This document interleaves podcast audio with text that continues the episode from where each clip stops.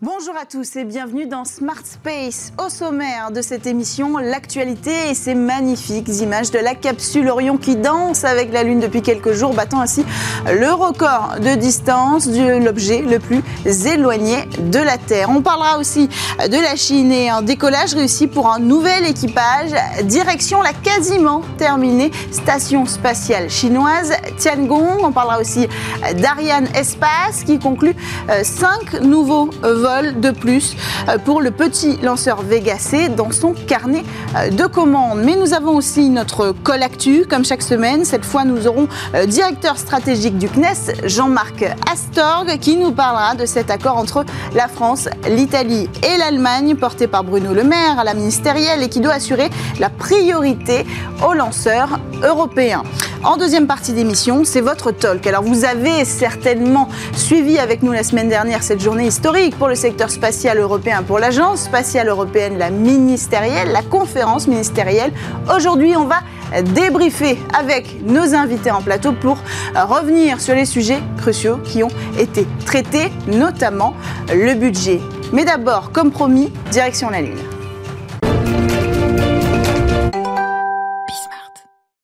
La capsule Orion poursuit son voyage autour de la Lune à un peu plus de 434 500 km de la Terre. Elle a atteint cette semaine la plus grande distance qui sépare un objet en orbite de notre planète. Depuis une semaine, la capsule Orion euh, s'est platée sur une orbite dite rétrograde distance. Ça veut dire qu'elle a pu tout simplement se maintenir euh, quelques jours sans consommer trop de carburant. L'objectif de ce séjour en orbite rétrograde, eh c'est de mettre euh, le vaisseau et les équipements euh, à rude épreuve dans cet environnement particulièrement euh, hostile. En plus de tester le bon fonctionnement et la résistance du vaisseau, des mannequins bardés de capteurs et situés à l'intérieur de la capsule hein, doivent également permettre de préciser l'impact d'un tel voyage sur les astronautes qui, eux, embarqueront dans le programme Artemis. Au passage, la mission a immortalisé la Lune, éclipsant la Terre quelques instants. Le phénomène a été imagé grâce aux caméras au bout des panneaux solaires du vaisseau Orion. Alors la capsule entame désormais son voyage retour vers la Terre. Son amérissage dans l'océan Pacifique est prévu le 11 décembre prochain.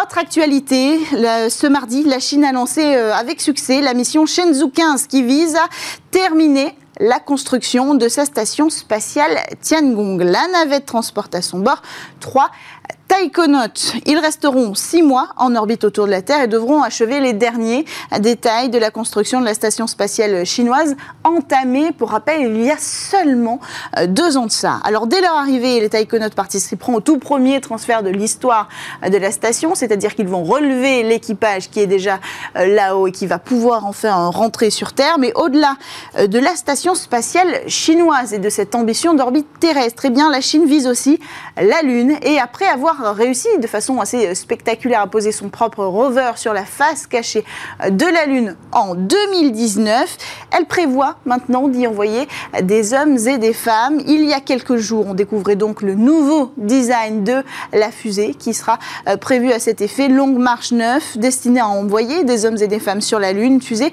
qui sera en partie, et c'est une surprise, réutilisable. Ce sera une première pour la Chine. Cinq nouveaux lancements prévus pour Vega C. Ariane Espace a rendu public l'achat de la Commission européenne euh, de cinq lancements à partir de la fusée assemblée par le maître d'œuvre italien euh, Avio.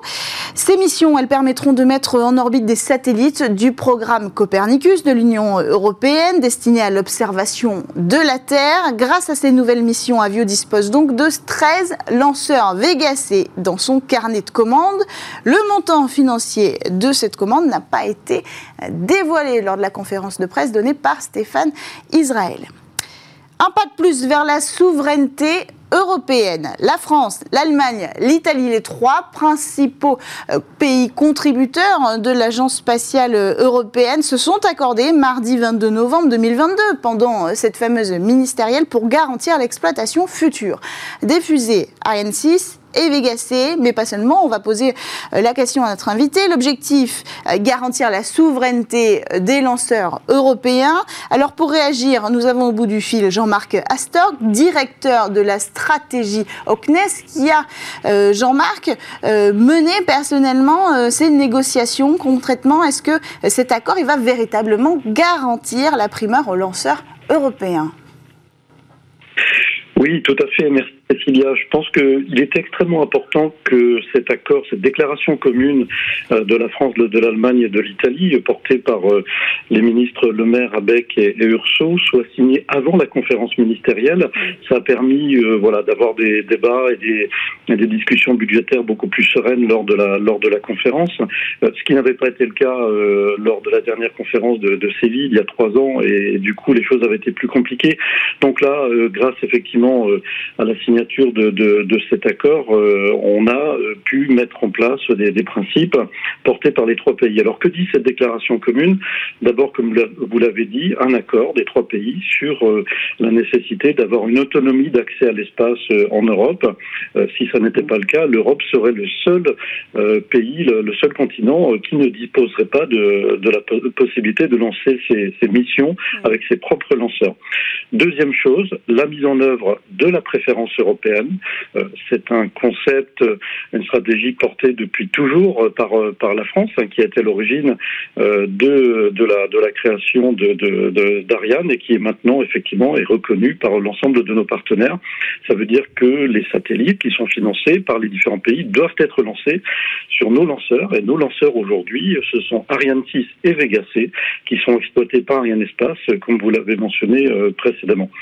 Et donc, on découle tout naturellement le soutien à Ariane 6 et à Vega C, qui a été concrétisé pendant la conférence sous la forme de souscription budgétaire pour le, la fin du développement d'Ariane 6 et de Vega C, le début euh, de leur exploitation et même leur évolution, puisqu'il a été décidé un programme d'adaptation d'Ariane 6 et de Vega C sous la forme du développement d'une version améliorée des boosters d'Ariane 6, les P120C, euh, qui euh, permettront, grâce à cette version améliorée, d'avoir une performance accrue et notamment pour que Ariane 6 puisse lancer des constellations hmm. euh, dans les années qui viennent. Donc voilà, un accord extrêmement euh, structurant qui a hmm. permis d'avoir des débats tout à fait sereins lors de la conférence ministérielle. Accord qui euh, pose les jalons d'une remise en question du principe de retour de budget. Est-ce que vous pouvez nous expliquer ça, Jean-Marc?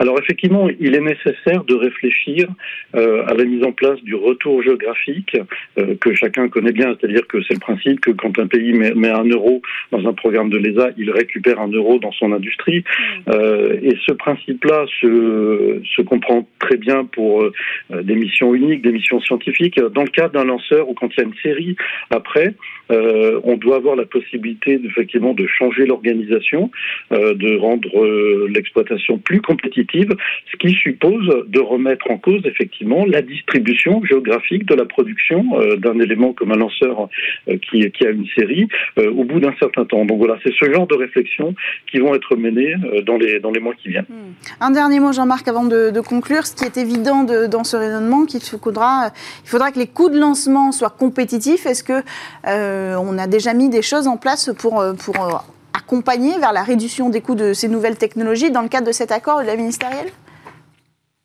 Déjà, Ariane 6 est conçu pour être beaucoup moins cher qu'Ariane 5, euh, à peu près euh, euh, moitié moins cher. Et ensuite, ce qui, ce qui est important, c'est d'avoir une cadence élevée. c'est pour ça que, effectivement, il faut concevoir le schéma d'exploitation d'Ariane 6 pour avoir une cadence élevée. Vous savez qu'Ariane Espace a signé avec Amazon un contrat pour 18 lancements d'Ariane 6. Ça va contribuer à réduire les coûts, évidemment, par, par, par l'effet de cadence. Et pour la suite, comme je le disais, Ariane 6 va être adapté, sa performance va être augmentée, ce qui fait que le coût au kilo va effectivement diminuer pour les versions améliorées d'Ariane 6. Ariane 6 qu'on a hâte de voir euh, décoller, notamment pour honorer euh, ce contrat avec Amazon. Merci Jean-Marc Astorg d'avoir pris le temps de revenir sur cet accord euh, Italie-France-Allemagne traité sur la souveraineté des lanceurs européens. On reviendra sur le sujet dans cette émission. On enchaîne, quant à nous, avec le talk sur Bismart.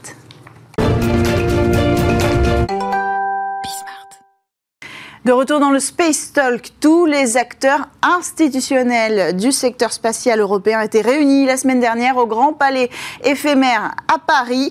Une journée euh, importante pour l'Agence spatiale européenne, le Conseil ministériel. Alors cette journée, nous l'avons suivie la semaine dernière euh, directement depuis l'événement. Et si vous avez euh, raté les moments forts, je vous invite à retrouver notre émission spéciale sur le site de Mais je vous propose aujourd'hui de revenir sur les moments forts euh, de cet événement avec nos invités en plateau. Nous avons Antoine Meunier aujourd'hui, journaliste et auteur du livre Le vol habité européen, un long chemin. Bonjour Antoine. Bonjour Cécilia. Bienvenue pour la première fois sur le plateau de Smart Space. Vous étiez d'ailleurs, euh, vous aussi, la semaine dernière au Grand Palais éphémère pour suivre cette ministérielle de très près. À vos côtés, nous avons Charlotte Croison, consultante en politique spatiale et droit de l'espace chez Euroconsult. Bonjour. Bonjour. Bienvenue sur euh, le plateau de Smart Space. Alors on va commencer par les astronautes. Hein. C'était euh, le temps fort de cette journée. Il y a eu deux conférences de presse. La première sur le budget, on va y revenir la deuxième pour révéler avec une certaine mise en scène euh, les nouveaux visages des astronautes qui ont été euh, sélectionnés plus de dix ans après la sélection qui comptait Thomas Pesquet. Ces deux astronautes qui ont été sélectionnés, un astronaute carrière, euh, Sophie Adno, un autre, astronaute réserviste, français, hein, j'entends Arnaud Pro, deux profils qui en réalité n'étaient pas si inconnus, en tout cas dans le secteur de l'aérospatial, Antoine. Bah, ce sont des profils, somme toute, euh, assez classiques, parce que généralement, quand on recrute des astronautes, Traditionnellement, on va prendre des pilotes de chasse, des pilotes de ligne. Thomas Pesquet lui-même à la base est pilote de ligne. Il est aussi, euh, il est aussi ingénieur. Et euh, bah, nos deux petits nouveaux, euh, Sophie Adno, qui succède un petit peu en quelque sorte à, à Claudie Aigneret, mm. est pilote. Elle est, elle est ingénieure. Elle est issue du monde des essais, au même titre d'ailleurs que Carnot Prost, qui est passé par mm. par les PNER, si je vous dis pas de bêtises. non, pardon c'est Sophie ils ont, quasiment le, ils ont quasiment le même parcours, c'est ça qui est marrant. Pratiquement c'est C'est qu'il a toujours été euh, peut-être une étape euh, derrière elle, donc finalement ça se retrouve aussi puisqu'il sera réserviste et pas euh, carrière. Mais c'est vrai qu'ils ont un parcours assez similaire. Est-ce que c'était si, si important d'avoir une française carrière dans cette sélection? Qu'est-ce qui se joue en fait là-dedans? En effet, c'est une bonne nouvelle euh, d'avoir une, femme française astronaute. Donc, c'est la première depuis Claudie Ignoré. Qui avait été sélectionnée quand même en 1985, il hein, faut le rappeler. Hein, ça, fait, ça, fait, un petit moment qu'on mmh, attendait. Tout à fait. Donc, évidemment, c'est une bonne chose. Il y a une réelle avancée à ce niveau-là. On voit qu'il y a quasiment une parité. Donc, évidemment que c'est une bonne chose. Mmh. Euh, la parité, c'était une volonté du, euh, du DG mmh. d'avoir une promotion qui soit quasi à 50-50 euh, hommes-femmes. Euh, Ça, il faut le dire. Là-dessus, c'est une réussite. Juste une précision que je voulais dire, c'est bien Sophie Adno qui, a, qui a fait l'EPNER, qui est l'école euh, du personnel navigant mm. d'essai et de réception, c'est-à-dire l'établissement qui va former tous les pilotes d'essai mm. et, et, les ingénieurs d'essai. Oui, parce qu'il faut le rappeler, les pilotes d'essai d'hélicoptères, elle disait mm. plus de 200 hélicoptères testés sous, sous, sa direction. Alors, moi, j'aimerais quand même qu'on comprenne l'enjeu politique d'avoir un représentant français quand on est un pays membre de l'Agence spatiale européenne, d'avoir de nouveau des représentants français. On avait déjà Thomas Pesquet qui est toujours actif, hein. mhm. euh, mais quand on voit que l'Allemagne, par exemple, n'a pas de représentant, on se dit que c'est quand même euh, un signal. Donc effectivement, les astronautes, il y a cette part de rêve, mais au-delà de ça, c'est très très politique. Hmm. Donc en soi, les astronautes sont choisis en fonction des contributions des États et de diverses discussions politiques qui sont assez confidentielles, hmm. dont on connaît peu la teneur. Hmm. Et il est vrai que c'est assez surprenant de ne pas avoir euh, d'Allemands ou euh, d'Allemandes euh, de carrière. Mais il y a quand même deux Allemands de, réserve, donc c'est quand même quelque chose. après, à voir ce qui s'est dit en coulisses. personnellement, je ne le sais pas. On peut dire que ça s'est euh, joué officiellement, ça s'est joué quelques jours avant la ministérielle, voire jusqu'au mm. dernier moment. Hein. Quasiment, quasiment à la, dernière minute. Il faut dire aussi une chose, bon, la France est quand même, euh, a toujours été le, moteur du spatial euh, en mm. Europe. Mm. La France est la troisième puissance à avoir lancé un, satellite dans l'espace, c'était en, 1965. Avec Astérix On va, Avec Astérix, tout à fait. donc c'est quelque chose, c'est un petit peu un passage obligé pour euh, pour la France depuis 40 mm. ans. Ça fait 40 ans qu'on fait du vol habité. Euh, Jean-Luc Chrétien, bah, c'était en juin 82. On a fêté les 40 ans euh, mm-hmm. de, sa première mission au, mois de juin dernier. Je ne vais pas dire qu'il est normal que nous ayons euh, hmm. un représentant. Cette fois-ci, une représentante de carrière, c'est, hmm. mais c'est tant mieux. Hmm. Alors, euh, il faut quand même rappeler que déjà au niveau de la sélection, en fait, de mhm. toute façon, c'était biaisé. Sur 22 000 candidats, on avait à peu près 7 000, 7 500 Français et seulement la moitié d'Allemands. Tout à fait. Euh, là encore, c'est quand même super surprenant parce qu'on a quand même une puissance allemande euh, qui fait beaucoup parler d'elle. Mhm. Alors peut-être parce qu'on parle de New Space aujourd'hui, parce que la priorité est plutôt au spatial business et moins à on rêve d'exploration humaine. Est-ce que ça s'explique comme ça? Il y a différentes explications. Est-ce qu'il y a un manque d'engouement mmh. euh, D'ingénieurs aussi, ça, ça pourrait Potentiellement, euh, c'est quelque chose qui sera à vérifier. Euh, est-ce que aussi la priorité n'est pas ailleurs? On mmh. entend beaucoup parler de l'Allemagne, notamment pour les petits lanceurs. Est-ce qu'on se concentre pas plus là-dessus dans le pays? C'est quelque chose à vérifier. On a quand même aussi deux représentants dans la, promotion précédente, même si Mathias mm. Maurer est arrivé euh, après, les. Parce qu'il n'avait pas été sélectionné. Il n'avait pas été sélectionné. Finalement, il n'avait pas été sélectionné, mais finalement, il a été intégré en 2015, si, ma mémoire, euh, ma mémoire est bonne. Donc j'ai envie de dire qu'il y a malgré tout un équilibre qui est, euh, un, équilibre qui est fait. Hum, hum. Euh, alors ce jour-là, on a dévoilé le nouveau visage des astronautes. Nous étions très heureux d'avoir une Française, Sophie Adno, mais on a aussi parlé budget. C'était quand même euh, l'objectif principal. Hein. Le Conseil ministériel, c'est l'endroit où sont réunis les ministres délégués de l'espace des pays membres de l'Agence spatiale européenne pour voter le budget pour les trois prochaines années. Verdict 17% d'augmentation par rapport à il y a trois ans pour un montant précis de 16,9 milliards. On parle d'une formidable réussite dans la conférence de presse.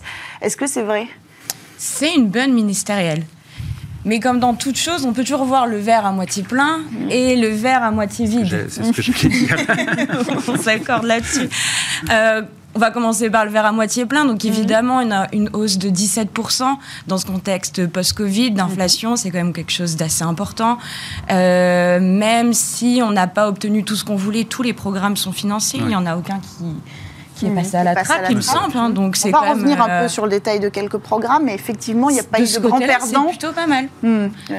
Bah, pour ce qui est du verre à moitié vide, alors, euh, moi, ce que je dirais, ça aurait été un échec euh, si, euh, si l'ESA avait récolté moins qu'à Séville en, en 2019. Mm. En 2019, c'était 14,5 mm. à, peu, près. Bon, là, on est à peu près à 17, pardon, 16,9. Mm-hmm. c'est sûr que c'est bon, ça reste un ça reste un succès néanmoins. Alors pas pas le succès qu'aurait voulu Joseph H. Il avait demandé 25% d'augmentation. Il visait 18 ambitieux. Il visait 18 milliards, 18 milliards 5. C'est peut-être très, euh, très ambitieux de sa part, mais mieux vaut peut-être demander très haut pour hmm. finalement obtenir un chiffre hmm. euh, qui soit inférieur, mais euh, comme le dit Charlotte, qui permette de, de, financer, de hmm. financer les programmes. Qui sont les grands gagnants par directorat? Parce que alors il faut, faut bien comprendre que les projets sont financés projet par projet. On distribue aussi de l'argent en fonction des directorats. Qui sont les grands gagnants? Les lanceurs, les télécommunications, l'observation de la Terre? Au-delà des programmes obligatoires scientifiques, on a quand même euh, la navigation qui a fait un bon score avec une certaine sursuscription même. Euh, on a plusieurs programmes de navigation du coup qui vont recevoir du financement, euh, notamment celui de l'IOPNT, donc qui va mhm. permettre d'avoir un système en orbite basse. Donc ça c'est quand même assez intéressant. On est au niveau de l'exploration, mais aussi au niveau euh, des télécommunications. Mhm. Il y a le projet Iris. Hein. Alors on ne sait pas trop quoi dire. On s'est posé la question, faut que vous sachiez en préparant cette émission. Est-ce qu'on dit Iris C'est Iris au carré. On part sur Iris. Iris, c'est plus simple. restons là-dessus. Donc projet de constellation européenne porté par Thierry Breton d'une connectivité sécurisée euh, en Europe. Les enjeux sont évidemment la souveraineté et euh, le budget, en tout cas pour mm. la partie Agence spatiale européenne, a été alloué pendant cette ministérielle. Oui. Donc on a euh, pour Iris, on a déjà 35 millions qui ont été sécurisés et environ 685 millions qui doivent être décidés encore l'année prochaine. Mais c'est une nouvelle. 683, je, je, crois. Mais bon, ça reste encore, euh, ça reste encore à, sécuriser.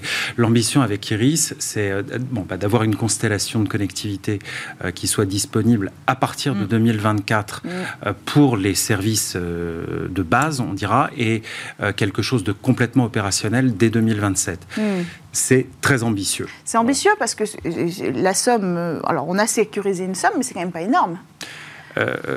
Les 35 millions, c'est une mise de départ. Hein. Il faut, être, faut être clair. Après, la deuxième partie du, du, financement, il reste, encore à, il reste encore à obtenir, mais ça prendra vraisemblablement plus de temps pour que cette constellation soit clairement plus de temps pour que cette constellation soit, soit opérationnelle. Alors, on a vu télécommunications, connectivité sécurisée, observation de la Terre aussi, qu'on continue à sécuriser.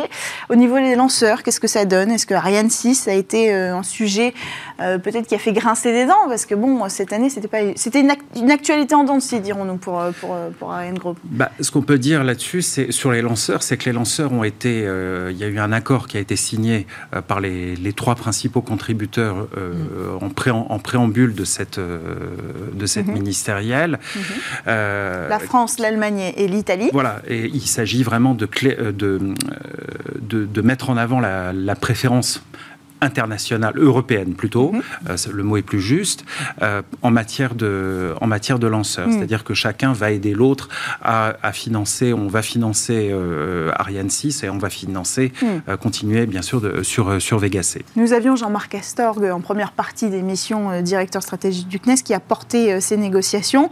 Dans ces négociations, on parle aussi de remettre en question le principe de retour géographique. Alors ça, c'est un sujet qui traîne un petit peu dans les couloirs depuis un moment mais qui est, euh, pour la première fois, j'ai envie de dire, euh, abordé de façon aussi concrète au cœur d'une ministérielle, même si les accords ont été menés juste avant. Comme l'a dit Antoine, on a eu une, cette sorte d'accord cessez-de-feu entre l'Italie, l'Allemagne et la France, donc qui mm. confirme la préférence européenne, qui confirme le fait qu'on a besoin de subventions publiques pour mener à bien euh, les programmes Ariane et, Vega, mm.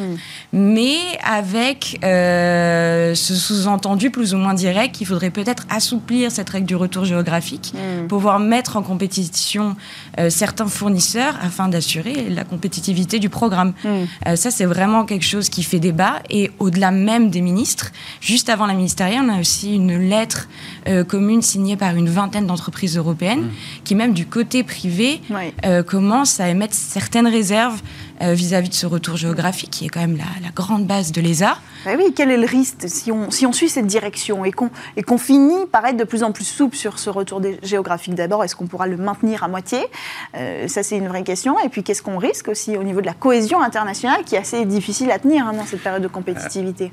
Euh, euh, Le problème en Europe, c'est que bah, vous devez coordonner 22 pays, mm. les 22 États membres de, de l'Agence spatiale européenne.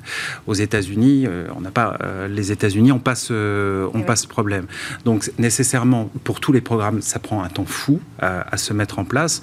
Galiléo a pris, je ne sais plus, je crois 20 ans pour être, euh, pour être pleinement euh, sur les rails. Et pourtant, c'est une réussite. Et pourtant, le problème, c'est que pourtant, le temps ne s'écoulait pas de la même façon, si j'ose dire. C'est-à-dire qu'aujourd'hui, on est, déjà en retard. Le monde change. Donc peut-être que les règles doivent s'adapter, elles aussi, peut-être pas. Peut-être même d'ailleurs que si, on avait, si la ministérielle s'était tenue l'année dernière, on n'aurait peut-être pas eu le même résultat qu'aujourd'hui.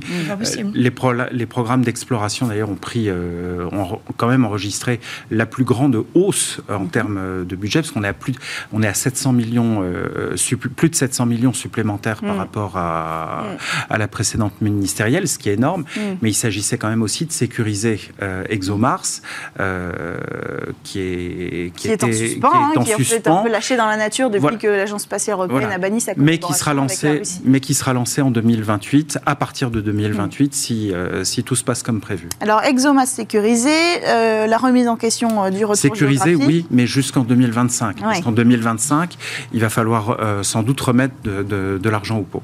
Et aussi à condition d'obtenir le soutien que l'on souhaite de la part de nos partenaires américains. Bien sûr. Il y a ça aussi il y a également ce, point-là, euh, puisque ce sont les Américains qui devraient lancer euh, en principe ExoMars. Hmm. Alors, grand sujet absent, hein, on en a fait plusieurs euh, de ces discussions, c'est la question du vol habité européen. Alors, l'Agence spatiale avait prévenu, ce ne sera pas au programme de la, de la ministérielle, en tout cas, elle avait prévenu en matière de communication, mais pourtant, il y a quand même des frustrations sur ce sujet. Hein. Bah, sur le sujet du vol habité, euh, moi ce que je remarque, c'est que ça reste quand même une question très épineuse depuis, euh, bah, depuis l'arrêt du programme Hermès. Euh, j'ai posé la question au ministre la, semaine dernière ça a été un petit peu, un petit peu évité, on va dire. Mais malgré tout, ce qu'on peut dire là-dessus, c'est qu'il y a une petite enveloppe qui est, qui est débloquée pour une étude de faisabilité. Alors Mhm. attention. Qui doit durer un an. Voilà, ça ne veut pas dire qu'on va faire un véhicule habité, hein, que, Mm. que les choses soient très claires. Euh, pourquoi? Parce que l'ESA a mis en place, un- sur la question du- de l'exploration humaine de l'espace, elle a mis en place un, un groupe de sages qui s'est réuni plusieurs fois et qui doit encore se réunir euh, début janvier, euh, au mois de janvier. Euh, mais s'il y a une, euh, un véritable lancement, un véritable départ, hein, il faut qu'il y ait un feu vert politique. Mm. Et ce feu vert politique, Il ne sera donné que lors du prochain Space Summit qui aura lieu à la fin de l'année euh, 2023. Et en 2025, c'est un petit peu long. En ça, 2025, on pourrait avoir un lance- le, le lancement d'un, de, de- on Mm. pourrait avoir une décision comme quoi on se lance pour faire un véhicule habité. Mais euh, ça n'est absolument pas le cas euh, dans l'immédiat. Pour l'instant, c'est vraiment une phase de réflexion. Hmm. Mais est-ce qu'elle n'est pas un peu longue cette réflexion? Parce que ça fait un moment qu'on parle du sujet. Ah bah oui, oui. Euh, oui, au oui. sommet à Toulouse euh, du spatial, pourtant le discours était assez euh, décomplexé, même d'Emmanuel Macron. Mm. Il faut porter la souveraineté en matière de transport social euh, humain. Mais est-ce qu'on a vraiment besoin d'une capacité de vol habité autonome? Euh, Ça, la question Bah. fait débat. Ça va dépendre euh, du budget. Mais est-ce qu'on en a besoin pour aller euh, nous-mêmes sur la Lune et pour garder notre importance dans l'exploration? Alors, sur la Lune, moi, ça, je, je pense que c'est clair. Il y a déjà un programme Mm. qui s'appelle Artemis, on est, enga- on est engagé dedans. Si on fait un, un- un véhicule habité en Europe, ce sera un véhicule qui sera dédié à l'orbite basse de, à l'orbite basse de la Oui, Terre. Euh, il faut être euh, clair aussi, il y a quand même euh, deux véhicules euh, aux États-Unis qui sont dédiés à l'orbite basse de la Terre. C'est le véhicule Crew Dragon de Mhm. SpaceX et euh, la, capsule Starliner de Boeing Mhm. qui devrait Qui démarrer, devrait qui devrait démarrer son activité encore, euh, en, en 2023. Mais ça veut dire quoi C'est parce qu'on plus, n'aura plus de station spatiale internationale, donc ça veut dire que quand même la priorité, c'est pas d'essayer de rattraper un retard qu'on pourra pas rattraper. c'est de pas se parce rendre indispensable d'une autre manière Oui. également. C'est pas. C'est peut-être pas tout ça. hein. On peut encore euh, utiliser beaucoup de peut-être et de si. C'est peut-être pas parce qu'on n'a pas notre accès autonome euh, à l'espace de manière habitée avec des humains Hmm. euh, que pourtant on peut pas se rendre indispensable d'une autre manière. Et on a vu pendant la ministérielle qu'on a encore euh, refinancé des, des nouveaux ESM, European Service Module, pour jouer. Une place très importante euh, dans le programme d'exploration lunaire avec euh, nos partenaires américains. Et c'est peut-être là la solution, au-delà de créer euh, des capacités concurrentes Mhm. en orbite basse, pas encore sur la Lune évidemment, euh, est-ce qu'il ne faudrait pas non plus investir dans d'autres capacités qui nous rendent, euh, oui, vraiment indispensables? C'est la voie Mais- qu'elle a l'air de suivre pour l'instant à tâtons l'Agence spatiale européenne. Mais c'est une question encore bien ouverte. Mais il n'est pas impossible aussi qu'au Mm. cours de cette décennie, euh, il y ait d'autres structures orbitales plus petites que Mm. l'acti- que l'actuel ISS, Oui, euh, des petites stations qui seraient dédiées euh, aux institutions, aux, grands- aux grandes entreprises. euh, au tourisme spatial euh, Mhm, aussi, hein, il faut bien pas, sûr. je crois qu'il ne faut Mhm. pas avoir peur de, de le dire. Euh, ces stations, alors elles n'existent pas encore, mais euh, les modules de ces petites stations sont en train d'être construits. C'est le cas par exemple de, Mhm. chez Thales Alenia Space Mhm. à Turin. Les modules de la future station Axiom sont en, sont en construction. Mhm. Est-ce que cette station Axiom sera, sera disponible? En principe, il devrait y avoir un premier module qui Mm. sera connecté à l'ISS euh, en 2024-2025. Et après, après la, la fin de l'ISS, il est prévu que le- la station Axiom devienne parfaitement Mm. indépendante. Encore Et beaucoup de prospection. Et ce devrait, être, Mm. ce devrait être une station sujet. privée. Bon, merci. On, on reviendra sur le sujet du vol habité, évidemment, Avec qui est un sujet passionnant et qui met en exergue beaucoup de problématiques du secteur. Merci d'avoir pris le temps euh, de venir débriefer Merci à de cette euh, ministérielle sur le plateau de Mars Pay. Charlotte Croison, je rappelle que vous êtes euh, spécialisée en politique euh, spatiale chez Euroconsult et vous, Antoine Meunier, journaliste et auteur du livre que je euh, représente ici, Le vol habité européen, un long chemin. Ça conclut assez bien notre conversation. Merci à tous de nous avoir suivis. On se retrouve dès la semaine prochaine sur Bismart.